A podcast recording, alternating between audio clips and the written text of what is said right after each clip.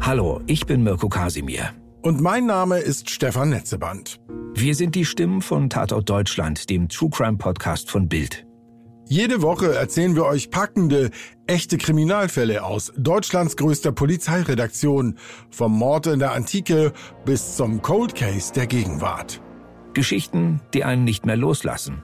Kompakt erzählt in 15 bis 20 Minuten. Tatort Deutschland auf Spotify, Apple Podcasts, Amazon Music, Google oder überall dort, wo es gute Podcasts gibt. Das Bild News Update. Es ist Samstag, der 16. Dezember und das sind die Bild Topmeldungen. Das Abschiebedesaster. Bild kennt die exklusiven Zahlen. Regierung immer tiefer im Umfragekeller. Union so stark wie gesamte Ampel. Bürgergeldwahnsinn. Palmer rechnet sein Bürgergeld aus und fasst es nicht. Das Abschiebedesaster. Bild kennt die exklusiven Zahlen. Diese Zahlen machen richtig sauer. Obwohl in Deutschland etwa 300.000 Menschen vollziehbar ausreisepflichtig sind, darunter viele mit Duldung, gab es in diesem Jahr nach Angaben der Bundespolizei Stand 31. Oktober nur 13.512 Abschiebungen. 4.197 Menschen wurden in das Land zurückgeschickt, in dem sie sich zuerst in Europa registrierten. 2022 waren es 12.945 Abschiebungen gewesen und 5.149 Rückschiebungen. Hinzu kommt, zugleich kehrten 4.122 abgeschobene Ausländer unerlaubt nach Deutschland zurück. Nach Angaben des Bundesamtes für Migration und Flüchtlinge stehen zum Stichtag 30. November im Ausländerzentralregister folgende Zahlen. 1578 Personen sind in Deutschland gemeldet, die bereits einmal in ein zuständiges EU-Land abgeschoben wurden. 438 Personen sind registriert, die in Deutschland für eine freiwillige Ausreise sogar Geld kassiert haben.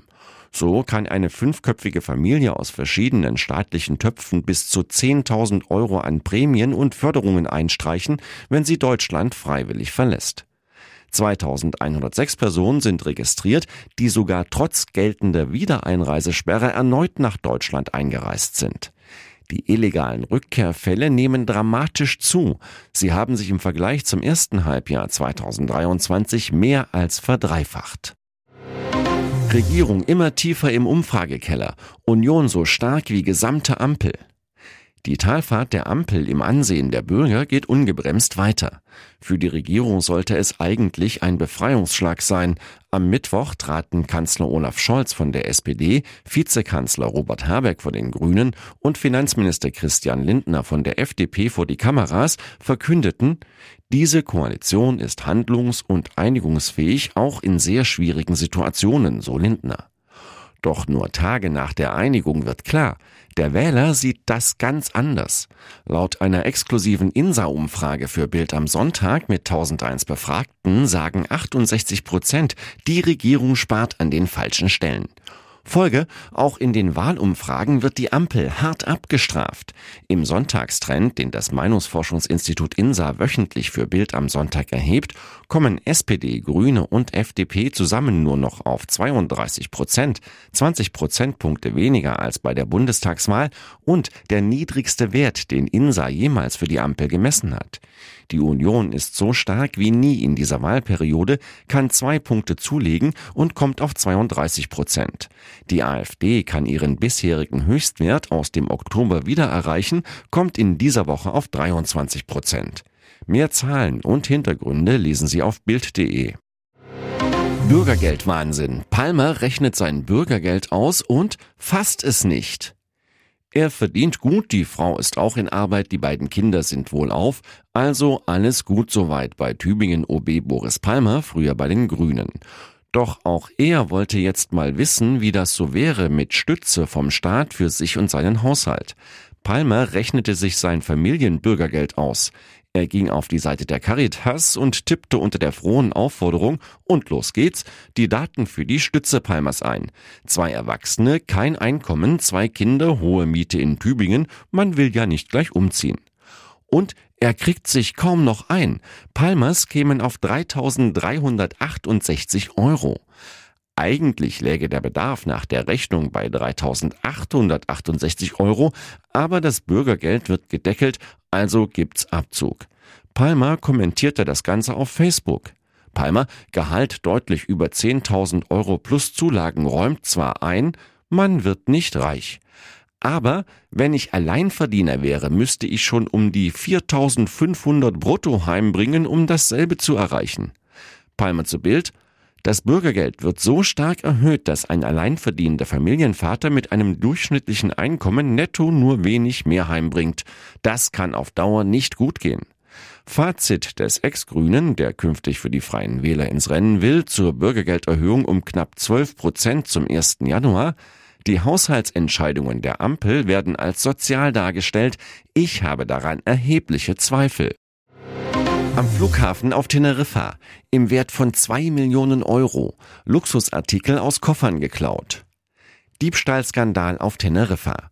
Die spanische Polizei hat auf der Kanareninsel 14 Flughafenmitarbeiter festgenommen, die unter Verdacht stehen, Reisende in großem Stil beklaut zu haben. Sie öffneten offenbar das Gepäck, um Geld und Wertsachen zu stehlen. Gesamtwert der Beute knapp zwei Millionen Euro, darunter 29 Luxusuhren, 22 Smartphones, 120 Schmuckstücke, Gold und Edelsteine, elektronische Geräte sowie 13.000 Euro in Bar. Wie die Polizei am Freitag mitteilte, geht sie davon aus, dass die Verdächtigen die gestohlenen Wertsachen weiterverkauften. In dem Zusammenhang wird gegen 20 weitere Mitarbeiter des Flughafens und 27 Juwelierläden auf der Kanareninsel ermittelt. Die Ermittler werfen den Festgenommenen die Mitgliedschaft in einer kriminellen Gruppe, Einbruch, Diebstahl, Sachbeschädigung und Geldwäsche vor. Die Guardia Civil betonte, dass die Mitglieder strukturiert und hierarchisch organisiert waren. Die Polizei leitete die Operation Oretel ein, nachdem es vermehrt Anzeigen und Beschwerden von Reisenden wegen Diebstählen aus ihrem Aufgabegepäck gegeben hatte.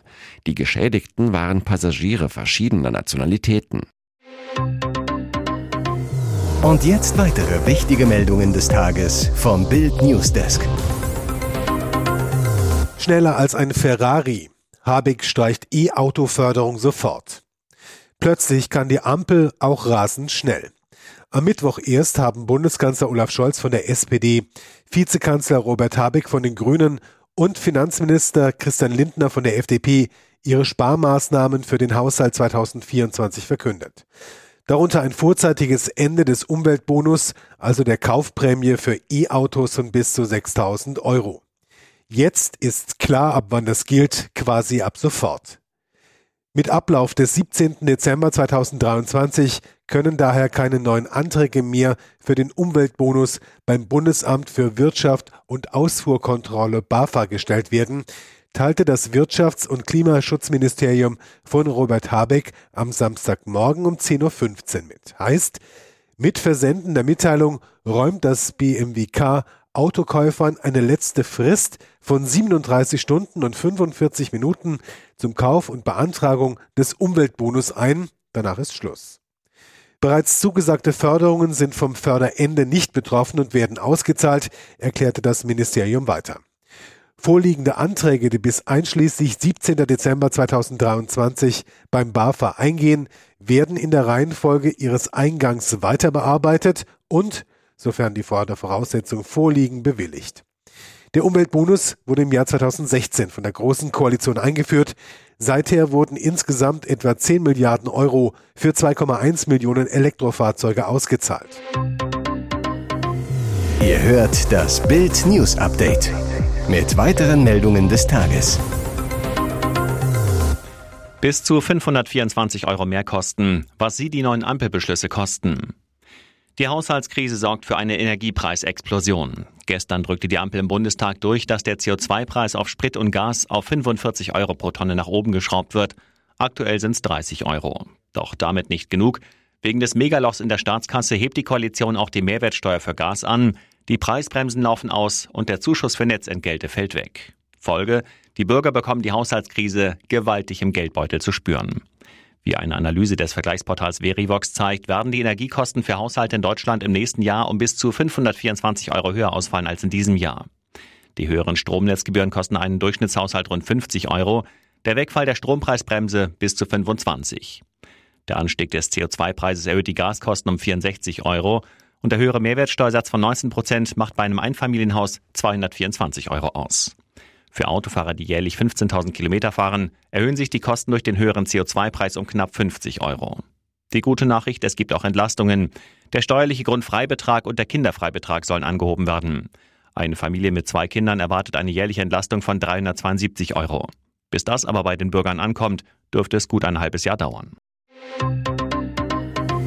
Hier ist das Bild News Update. Und das ist heute auch noch hörenswert. Klare Ansage der Wähler an die Regierung. Am Freitag hat die Bild 50 Gründe genannt, warum die Regierung Neuwahlen anstreben sollte. Jetzt zeigt eine repräsentative Umfrage für Bild, eine große Mehrheit der Bürger will genau das. 59 Prozent der Deutschen wollen vorgezogene Neuwahlen des Bundestages schon im nächsten Jahr, also 2024. Gegen neue Wahlen sind gerade mal 27 Prozent. Um den Weg für Neuwahlen freizumachen, müsste Kanzler Olaf Scholz im Bundestag die Vertrauensfrage stellen.